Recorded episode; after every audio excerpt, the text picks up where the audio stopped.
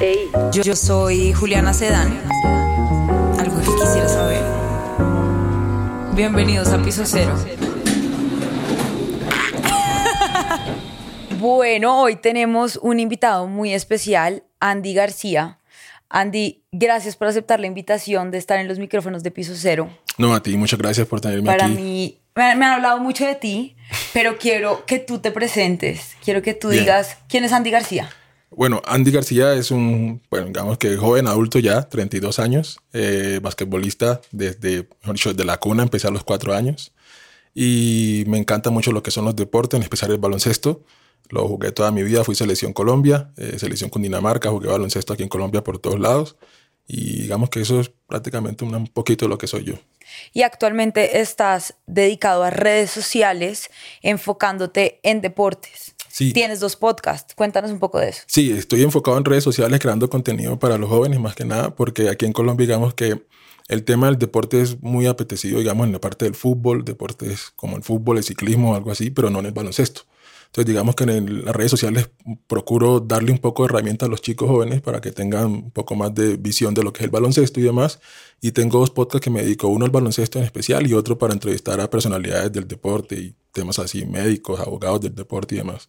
Ok, ¿y cómo empiezas tú a meterte en el tema del básquet? Además, porque tienes la altura, o sea, tienes el porte, todo perfecto para ser bas- basquetbolista.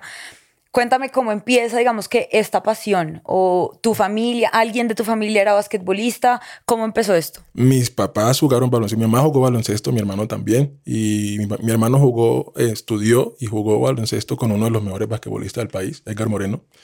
Y desde ahí empieza el amor a ver, eh, a acompañarlo a sus partidos y empieza a gustarme mucho el deporte como tal. Pero en sí, cuando yo me enamoro como tal, es ver en televisión a Michael Jordan. Okay. Ahí ya pierdo la noción de todo, ya el amor se vuelve, mejor dicho, para mí infinito hacia ese deporte y empiezo a practicarlo día y noche, desayuno, almuerzo y cena, baloncesto. Ese es básicamente. Ok, bueno, ¿y tu familia siempre te apoyó? ¿Tú empezaste a ya competir, como a meterte en, en equipos, ya como a hacerlo más Sí. profesión? Ya no solamente era un gusto y, no. un, y una pasión, sino que pasó a ser también tu trabajo. Sí, empiezo a los cinco años, como te digo, mi familia siempre me apoyó, mi papá siempre me apoyaba, yo quebraba todo en la casa, Ok. absolutamente Claro, todo lo jugando en quebraba. el, en el, en las todo paredes. y eran los regaños y demás. Entonces mi papá, eh, él tenía una, su empresa, él es comerciante de, de combustible en Chocó, en Quibdó, y en una parte de la empresa se dedicó a hacerme un aro. Compró un aro, puso un tablero y ahí me puso el aro. Todos los días salía al colegio allá a jugar, a lanzar, a- mejor dicho, pasaba todo el día y toda la noche allá. Y ahí empezó todo el amor. Empecé a competir a los 9, 10 años, empecé a competir. Y bueno, desde ahí empecé a representar a la selección Chocó, eh, bueno, varias selecciones y en fin, llegué a la selección Colombia también. Entonces, para mí siempre ha sido alrededor del baloncesto todo. Lo he conseguido todo, amistades, eh, oportunidades de estudio también. Entonces, todo eso lo he podido hacer por medio del deporte. Yo quiero preguntarte una cosa y es que tú ahorita mencionabas que el tema del deporte en Colombia, yo creo que en todos los países es muy apetecido, ¿no? Como que todos los niños cuando son chiquitos y empiezan como a jugar y a, digamos que desenvolverse bien en un deporte, sueñan, digamos, no sé, quiero ser James Rodríguez, quiero ser como Cristiano Ronaldo, uno empieza, quiero ser como Michael Jordan, uno empieza a ver como esos deportistas como referentes, ¿sabes? Pero en un país como Colombia, llegar a, a competir es un tema complicado y es uno de los puntos que yo quiero tocar contigo. Quiero que vayamos adentro, quiero que me cuentes cómo es estar en una selección, cómo es el ambiente adentro, cómo llego yo allá a competir. Es difícil, es muy, es muy fuerte la verdad, porque la competencia primero es alta. Eh, o sea, hay chicos con una capacidad atlética y física supremamente avanzada, entonces es muy fuerte. Y luego vienen, digamos, así como ciertos temas que pasan en la parte administrativa, que es la que estoy viendo ahorita más de cerca, que es la que empiezan a, a, a, a haber conflictos de intereses, de intereses, ¿sí me entiendes? Entonces, ¿qué pasa? Entrar un chico a esto no es solamente a veces el talento, sino también la capacidad económica, porque muchas veces las ligas no tienen como el, los recursos o no generan los recursos necesarios para poderse sostener. Entonces, digamos que dependen mucho de los padres de familia que puedan aportar y entonces muchas veces el chico que tiene talento no puede estar porque está el hijo de la persona que puede aportar. Claro, que no Entonces- tiene el mismo talento, Exacto. pero que tiene las capacidades económicas Ajá. para Exacto. Tiene la capacidad económica, entonces empieza a ser un poco más difícil para ese desarrollo como tal.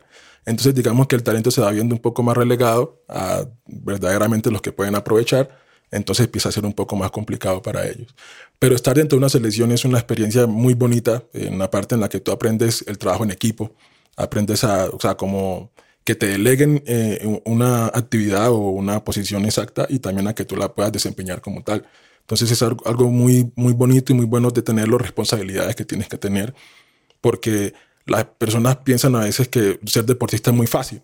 Y no, para nada. O sea, eso tiene que ver mucho con la alimentación, tiene que ver mucho con la preparación física, con el descanso, con tu parte sentimental también, con tu parte, o sea, con todo lo que va en la parte humana. Sí, también porque es que un deportista sufre mucho en la parte en que tú no tienes vida social como tal, porque tú el tiempo libre que tienes tienes que estar en un gimnasio o tienes que estar recuperando o haciendo terapia o haciendo una cosa y la otra. Entonces tú no tienes la vida social que tienen la las personas normalmente. Sí, es un sacrificio. O sea, yo creo que decir que un deportista tiene una vida fácil es supremamente, em, digamos que poco poco conocedor del tema una persona que pueda decir eso, porque al contrario, creo que un deportista eh, tiene muchas exigencias y tiene muchas cargas también que otras personas no tienen. Total. Física, emocionalmente. Sí, y es que en un país como este tú te toca estudiar. Sí, o te toca estudiar y entonces tienes que estudiar, tienes que rendir en el estudio, rendir en el, en el deporte, rendir en tu casa también, en la parte familiar, en la parte social.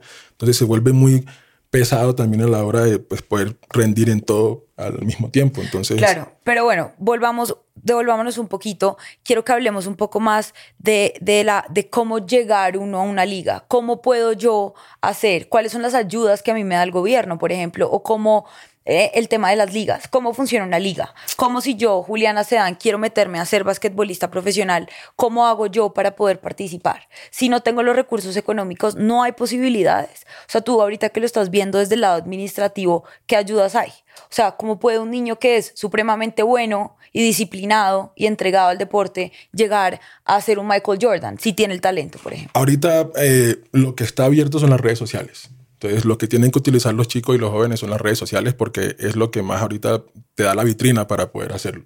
Entonces, eh, las ayudas que da el gobierno son de que apoyan a las alcaldías, por así decirlo, locales y demás, en ciertos torneos que crean, ¿sí? como departamentales, donde empiezan a haber talentos. Pero lo que más ayuda a un chico para poder llegar es utiliza muy bien sus redes sociales, muestre su talento en todo momento, porque es la única forma de hacer ver o que le llegue al entrenador que tú tienes el talento adecuado para eso. Porque digamos que en el baloncesto hay un problema muy grave y es que digamos que la federación no tiene una organización muy bien, o sea, no tiene muy bien estipulados los temas como lo tiene el fútbol, como lo tiene el ciclismo, por ejemplo, como lo tiene el voleibol también. Y asimismo delegan cierta, digamos que ciertas ayudas para esas ligas. Entonces, digamos que a la, liga, a la liga de fútbol, si te estoy entendiendo, le destinan más presupuesto. Y gestionan mucho más también. Porque es que no es solamente esperar que el gobierno sea el que destine el dinero, sino también la gestión que puede dar. O sea, mira, por el deporte, tú observas ahorita todo y, el alcohol está dentro de la industria del deporte. Tú ves cerveza Águila, es uno de los patrocinadores oficiales del fútbol. Eh, las bebidas energéticas también el suero, por ejemplo, Pedialite está también presente. Entonces, es de que los directivos aprendan a cómo captar la atención y poder destinar los recursos que pueden entrar por medio de estas marcas para poderlo destinar a eh, diferentes programas o diferentes actividades que pueden beneficiar a los chicos. No pasa mucho en el baloncesto, como te digo, la verdad. Es muy escaso. Por eso yo me he enfocado mucho en el lado como cómo los puedo ayudar a captarlos y poderlos ubicar a que se puedan ir del país. Pero hay torneos en Colombia, muy pocos, pero los hay, donde ellos se pueden mostrar pueden mostrar su talento y pueden ser vistos para que puedan salir de acá. Las redes sociales han ayudado mucho porque mira que ahorita Winsport, por ejemplo, no es en una etapa formativa, en la etapa temprana de los niños y los jóvenes, pero Winsport ha entrado a, a, televisar el baloncesto. Entonces es mucha ayuda. Claro, claro, ya está siendo más visto por la gente, como más reconocido.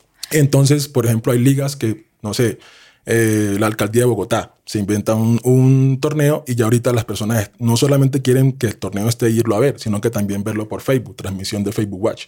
Entonces también ahí está la oportunidad de que los chicos se puedan mostrar. Entonces, si te están grabando, si te pueden grabar, saca los clips, edítalos y súbelos a tus redes sociales, que es la única forma en la cual uno puede empezar a mirar y captar ese talento para que puedan ser vistos y llevados a otro nivel como selección nacional o selección local, etcétera, etcétera. De acuerdo. Bueno, hablemos un poquito de ti. Tú estabas jugando en la selección Colombia. ¿Qué pasa? ¿Tú actualmente estás jugando? ¿Qué pasó contigo? Ahora solamente estás en la parte administrativa. Quiero, quiero que me cuentes un poco de tu experiencia. Mira, yo jugué baloncesto, eh, yo tengo 32 años, jugué hasta los 18, por así decirlo. Eso fue la época en la que nos tocó, a mí me tocó, el, digamos, el comienzo de las redes sociales. No conocíamos ni sabíamos que tener las redes sociales nos iba a brindar o dar una capacidad de exposición muy grande. Entonces nosotros solamente nos basábamos en lo que nos decían los entrenadores. ¿Qué pasó conmigo? ¿Qué pasó con mi generación? Que aún sucede, pero ha ido eso desplazándose un poco. Lo que pasa es que tú eres útil mientras sean los torneos nacionales. Aquí hay un, eh, ahorita este año está, son los Juegos Nacionales en Colombia. Son los Juegos más, son como los Olímpicos de Colombia. De Colombia. Ahí se reúnen los mejores deportistas de, todo el país. En, todos los deportes. En todos los deportes. Ahí compite Mariana Pajo, eh, Oscar Figueroa, todos compiten ahí. Entonces, ¿qué pasa en estos em, torneos? Llegas como hasta los 18 años más o menos. Bueno, eso va cambiando, diferentes gobiernos y demás, pero llegado a los 18 años y de ahí en adelante tú te estancas. Ya no, ya no eres como servible para tus eh, entrenadores o para las personas que son importantes en el deporte. Entonces, llega a los 18 años, te cierran las puertas y ya tú no eres valioso para ellos. O sea, tú solamente puedes competir hasta los 18 años. Digamos lo que sí. En Colombia sí. En la parte del baloncesto, tú a los 18 años empiezas a ser un poco ya inservible. En la parte de baloncesto. Pero ¿qué pasa, por ejemplo, Mariana Sí, Mariana. Lo que pasa es que, mira, deportistas como Mariana, Catherine Ibargüen, estos deportistas, ellos no se han formado en Colombia. Son colombianos, pero si tú observas a Catherine Ibargüen, se hizo en Puerto Rico. Mariana Alpajón creo que estuvo mucho tiempo en Europa. Entonces, esos son deportistas colombianos, pero que se preparan en otros lugares y que debido a su desempeño por allá pueden venir acá a representarnos. ¿Sí me entienden? Entonces es distinto completamente todo ese panorama. Claro. Ellos o sea, es, favorable crecer en otro lado y venirse aquí a jugar. Sí, y también de que, pues, digamos que de acuerdo a la gestión de la familia, o sea, mi familia, digamos que no, no tuvo la visión necesaria para verlo, pero si tú consigues un patrocinador, es lo mejor que te puede pasar, porque es una persona que empieza a direccionar tu carrera como tal empieza a mirar qué oportunidades tienes, dónde te pueden ubicar, dónde puedes ir. ¿Tú tuviste patrocinadores? No. Por tu familia no tuviste. O sea, tuve patrocinio de mi papá, que me dio el estudio y me dio pues, los zapatos y los implementos y demás, pero no hubo una proyección más allá. Entonces, lo que te digo, llegué a los 18 años, yo ya me vi, me vi, o sea, muy perdido ya, o sea, no tenía cómo me veía em, abandonado por mis entrenadores y demás, y me tocó simplemente buscar otras alternativas, que fue las que yo hice de empezar a buscar la forma de cómo, por mi experiencia, ayudar a los otros chicos. De acuerdo. Sí. Y, y cómo, digamos, te sientes tú con respecto a eso en este momento? Al principio fue frustrante. Fue frustrante porque em, llegué a manos de personas no deseadas que lo que hicieron fue utilizarme pidiéndome un dinero, prometiéndome que me iba para Estados Unidos. Busqué la visa tres veces, me la negaron porque los papeles que me entregaban no eran papeles reales. A la embajada tú no le puedes mentir. Claro, no, completamente. No puedes mentirle. Entonces, si te llega un I-20, que es un I-20, lo que te llega como pues, la invitación de un colegio que te da para que puedas estudiar en Estados Unidos en un high school, tú lo presentas en la embajada, ellos estudian absolutamente todo. Claro. Si eso es falso, pues la visa nunca te va a resultar. Entonces, eso me pasó a mí. Me quitaron como 3 mil, 4 mil dólares más o menos. En toda esa gestión, perdí todo eso y caí como en una frustración. Ir a alguien de alguna federación, no tenemos que decir nombres, pero... No, no pero sí. Ok, ya. Y muchas personas alguien sabrán. Alguien que sabía de toda tu trayectoria. Aún continúa haciendo esto.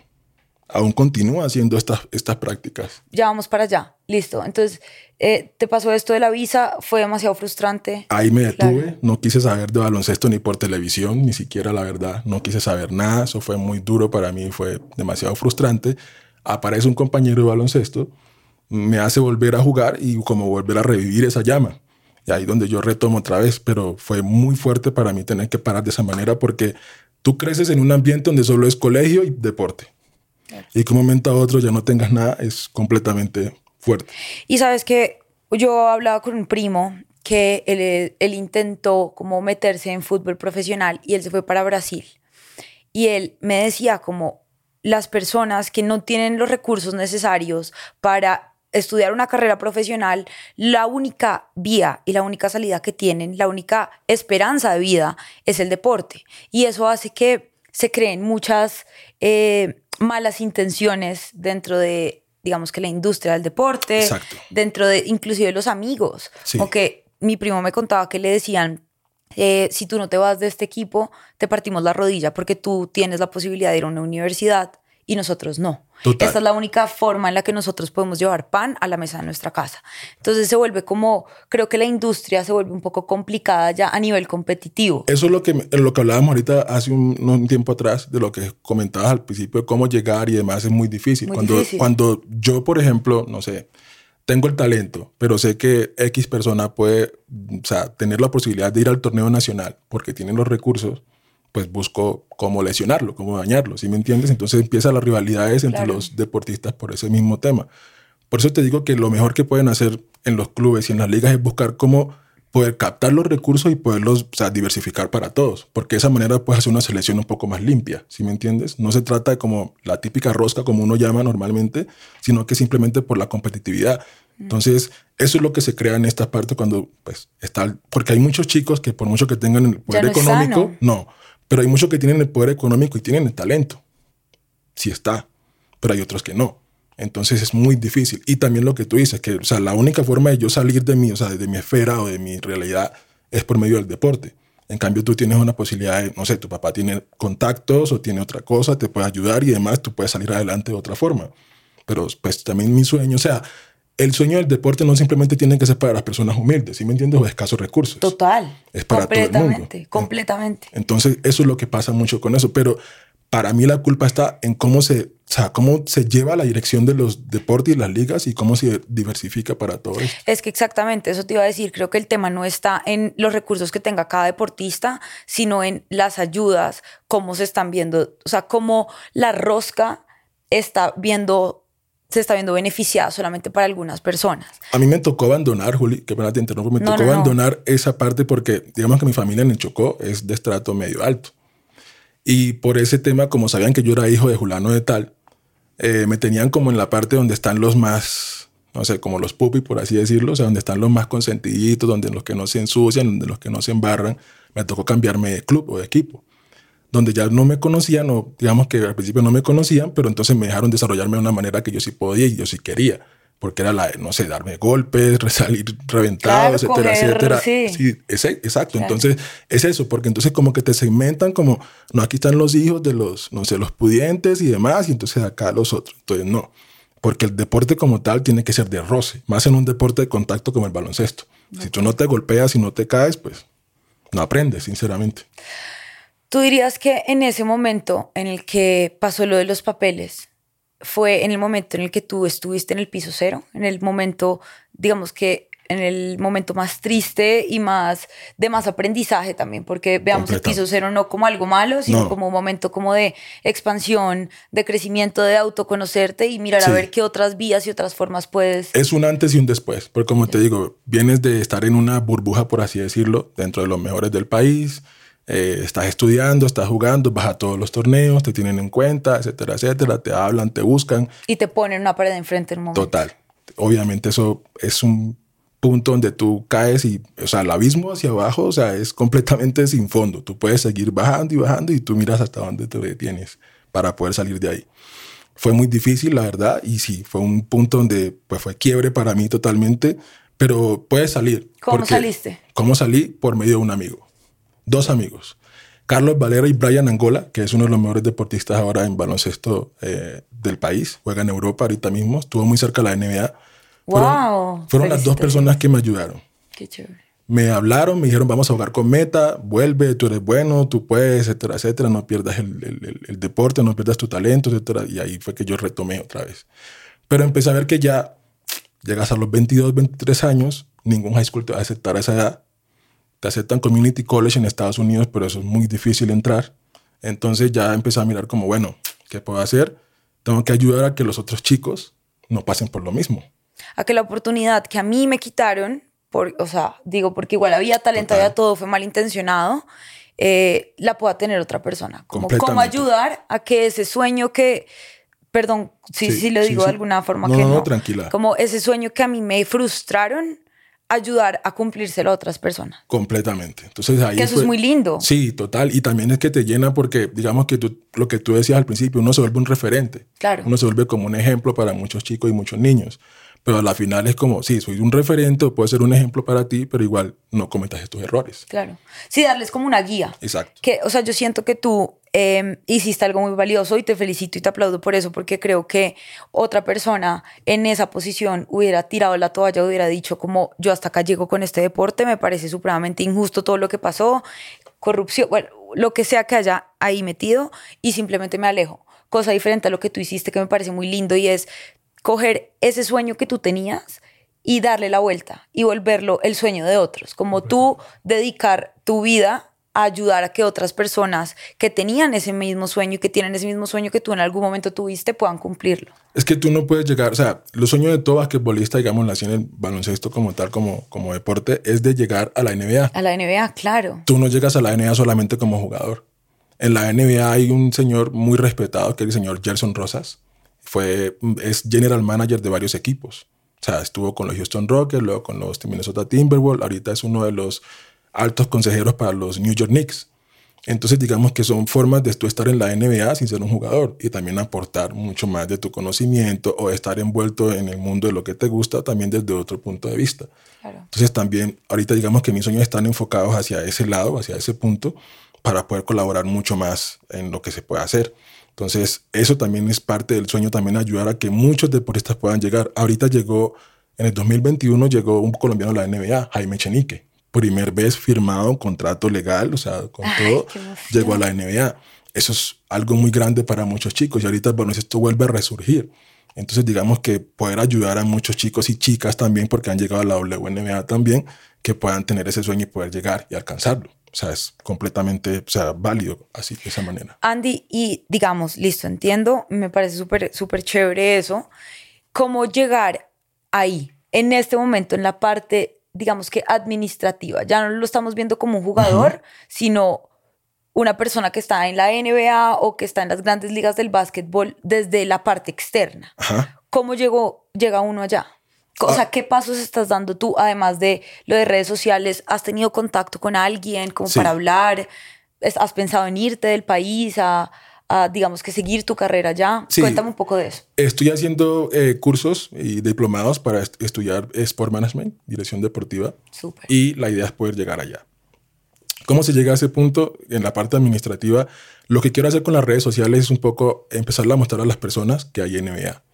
Porque digamos que en Colombia se ve la NBA solamente cuando están las semifinales, o sea, los que son los playoffs. Ahí empiezan a ver la NBA y como las finales como tal. Empiezan a ver a LeBron James y demás, pero ya como en la parte final de la NBA. ¿Qué pasa? Hay que entender que la NBA, como todos los deportes, o sea, el deporte como todo es una industria económica también. O sea, hace parte del entretenimiento y la parte deportiva. Porque o sea, tú ves que, por ejemplo, el Super Bowl es de los eventos más vistos y es donde los artistas más se quieren presentar, en la parte del show del medio tiempo. Entonces es una parte donde tú ves donde está la parte económica, el entretenimiento y el deporte como tal. Ah, es que el deporte es un negocio, punto final. Exacto. O sea. Entonces, si entendemos que la NBA es como un negocio y un deporte, entonces podemos empezar a ver de que nos tomen en conciencia como un eh, mercado. Cuando el amigo que te digo llegó a la NBA, yo tuve mucho más contacto con muchas más personas. Personas que están en el sindicato de los jugadores, que están en la parte administrativa de varios equipos, y empezaron a comentarme cuáles son las aspiraciones de la NBA como tal. ¿Qué pasa con países como Argentina, como Venezuela, como México? Hay un mercado como tal y que la gente consume el baloncesto. O sea, no solamente como poner el partido, como te digo, en las finales, sino que lo, lo, lo, lo consuman durante toda la temporada. Entonces, si hay mucho más rating cuando ven el baloncesto durante la temporada, pues eso le representa mucho más, tanto, o sea, que figura Colombia como un país de que se consume el baloncesto, pero también como que entra dinero de parte de, una, de un país, ¿sí me entiendes?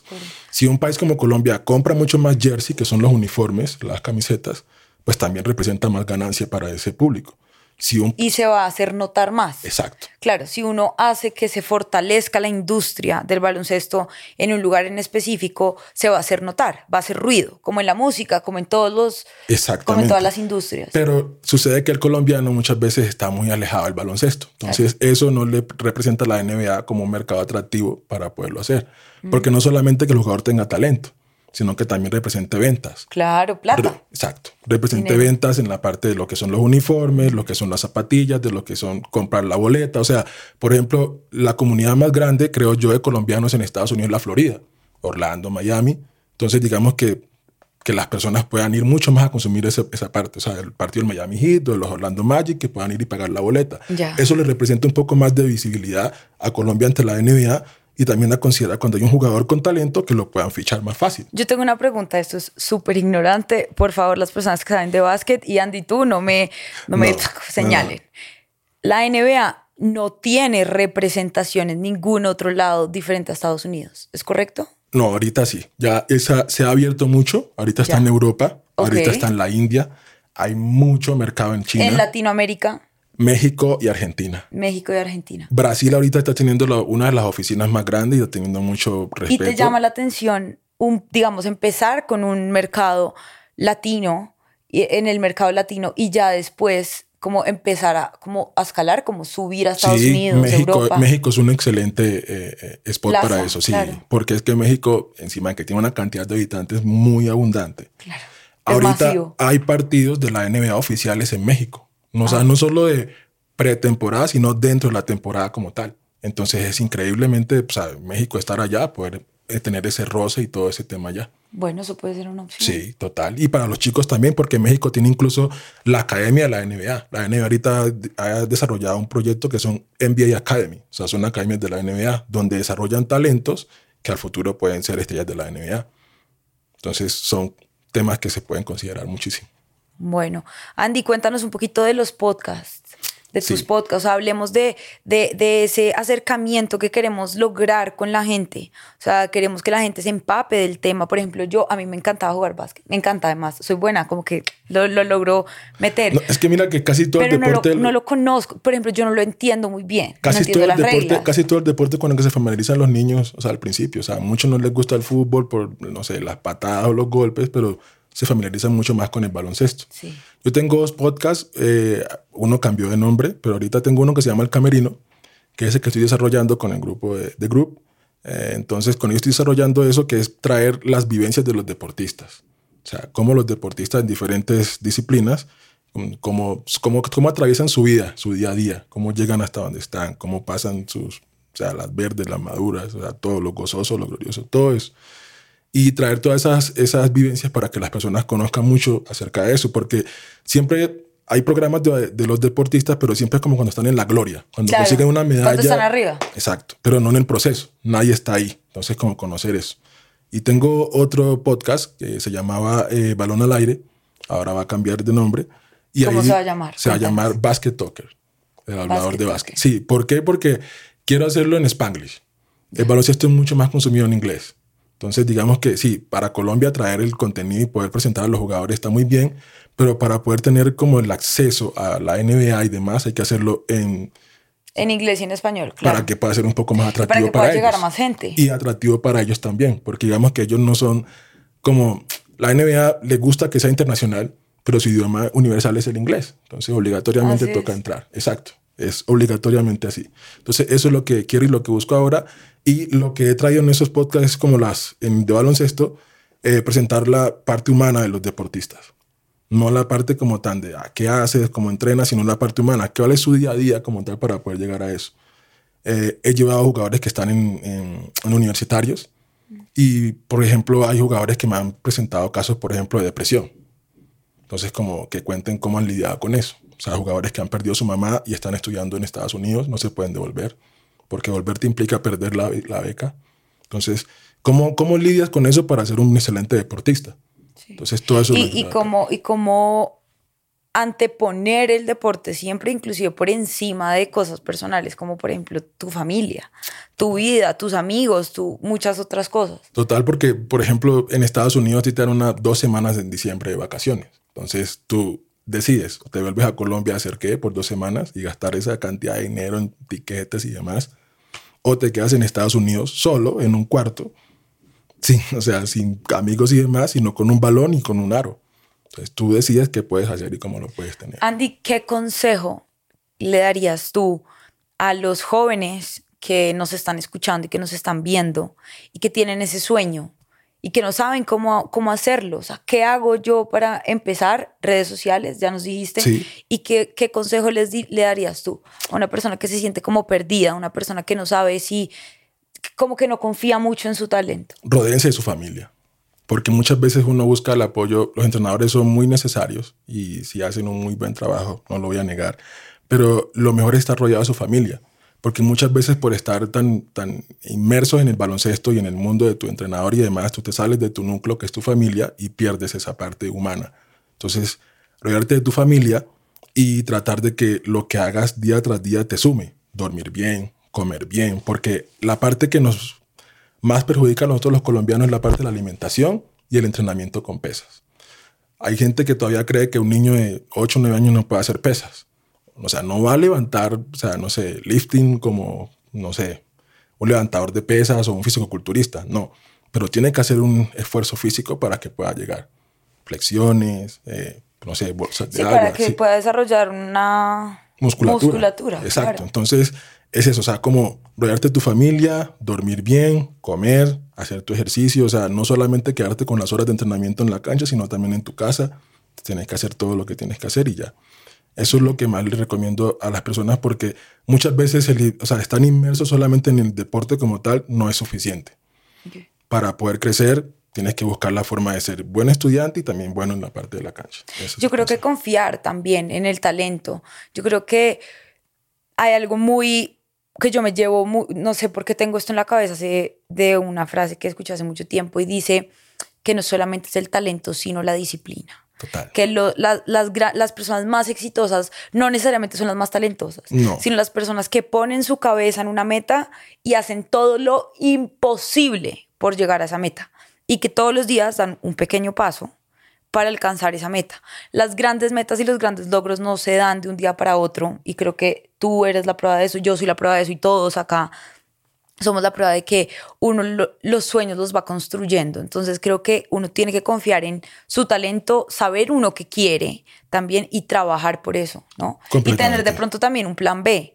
Porque a veces, digamos, y en la industria del deporte, yo acá me robo la palabra dos No, segundos. tranquila. En la industria del deporte pasa que, bueno, y en la música también pasa que uno no, a ver, es difícil llegar a la NBA, es difícil llegar a esas grandes ligas porque hay mucha competencia y competencia también hemos visto que desleal, eh, fuerte, como malintencionada. Entonces también como mirar qué otras alternativas uno puede ir haciendo mientras tanto para que El en caso de estudio. que las cosas no se den de tal manera, uno pueda, digamos que, coger otra vía.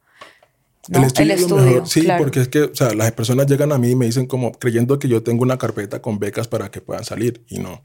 O sea, ven el talento del deportista y dicen, listo, me gusta este chico, esta chica. ¿Cuáles son sus notas? ¿Has mandado ya a deportistas a Estados sí, Unidos? entonces llega, cuando, ¿cuáles son sus notas? Y entonces llega uno como, bueno, ¿ahora qué hago? Porque no tiene las notas suficientes para poder soportar. Exacto, entonces ahí viene el problema.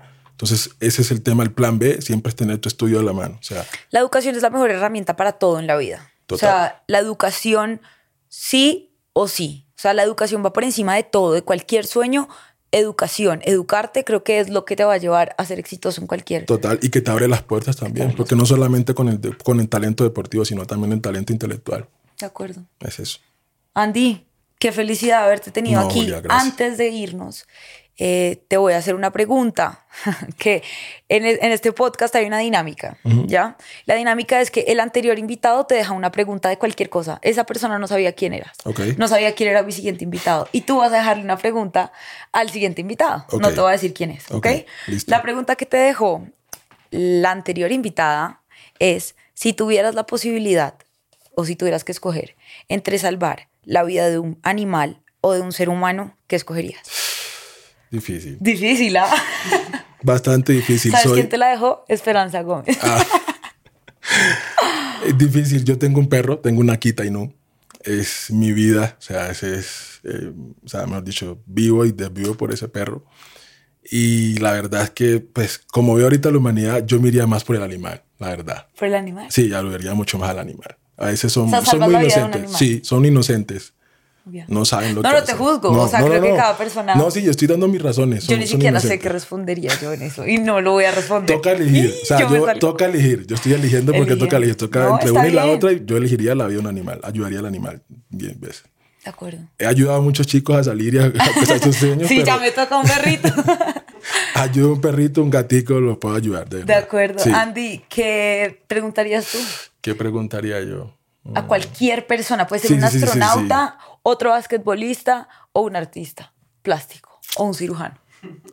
Eh, ¿qué, ¿Qué consecuencias cree que ha afectado la pandemia en la parte humana? ¿De qué manera ha afectado la Sí. pandemia Sí. en en la- a la humanidad? Sí, a la humanidad. Exacto. No solamente en la parte de la salud, sino como en qué otros aspectos. Uy, estas preguntas se están poniendo picantes. bueno, Andy, ahora Dale. sí, No, me gracias, despido. Gracias por este espacio, gracias, por gracias. ser, digamos que esa inspiración para muchos niños. Creo que es muy valioso lo que haces y te lo aplaudo y te felicito. Un gusto haberte conocido. No, Un para día de estos vamos a jugar básquet, me enseñas cosas. Y acá siempre bienvenido, esta es tu casa. Gracias. Cuéntanos cómo están tus redes sociales para que la gente vaya, se interese, te, te vea, te Sí, escuche. mis redes están como Andy B. Ball, B, B grande, B grande, eh, número 4, o sea, la A y Acá lo L. vamos a poner igual para que la ahorita yo gente te lo dejo ahí. Eh, Andy B. Ball es en mis redes sociales y ahí consiguen todos los podcasts y todo está ahí en mi perfil. Ahí se consigue todo. Listo. Bueno, muchísimas gracias por haber estado en este episodio de Piso Cero. Esperamos eh, tenerlos en una próxima ocasión. No, Chao, gracias chao. a ti y a toda tu audiencia. Andy, gracias. Un gusto conocerte. Sí, no a ti. Gracias. Quedó muy chévere.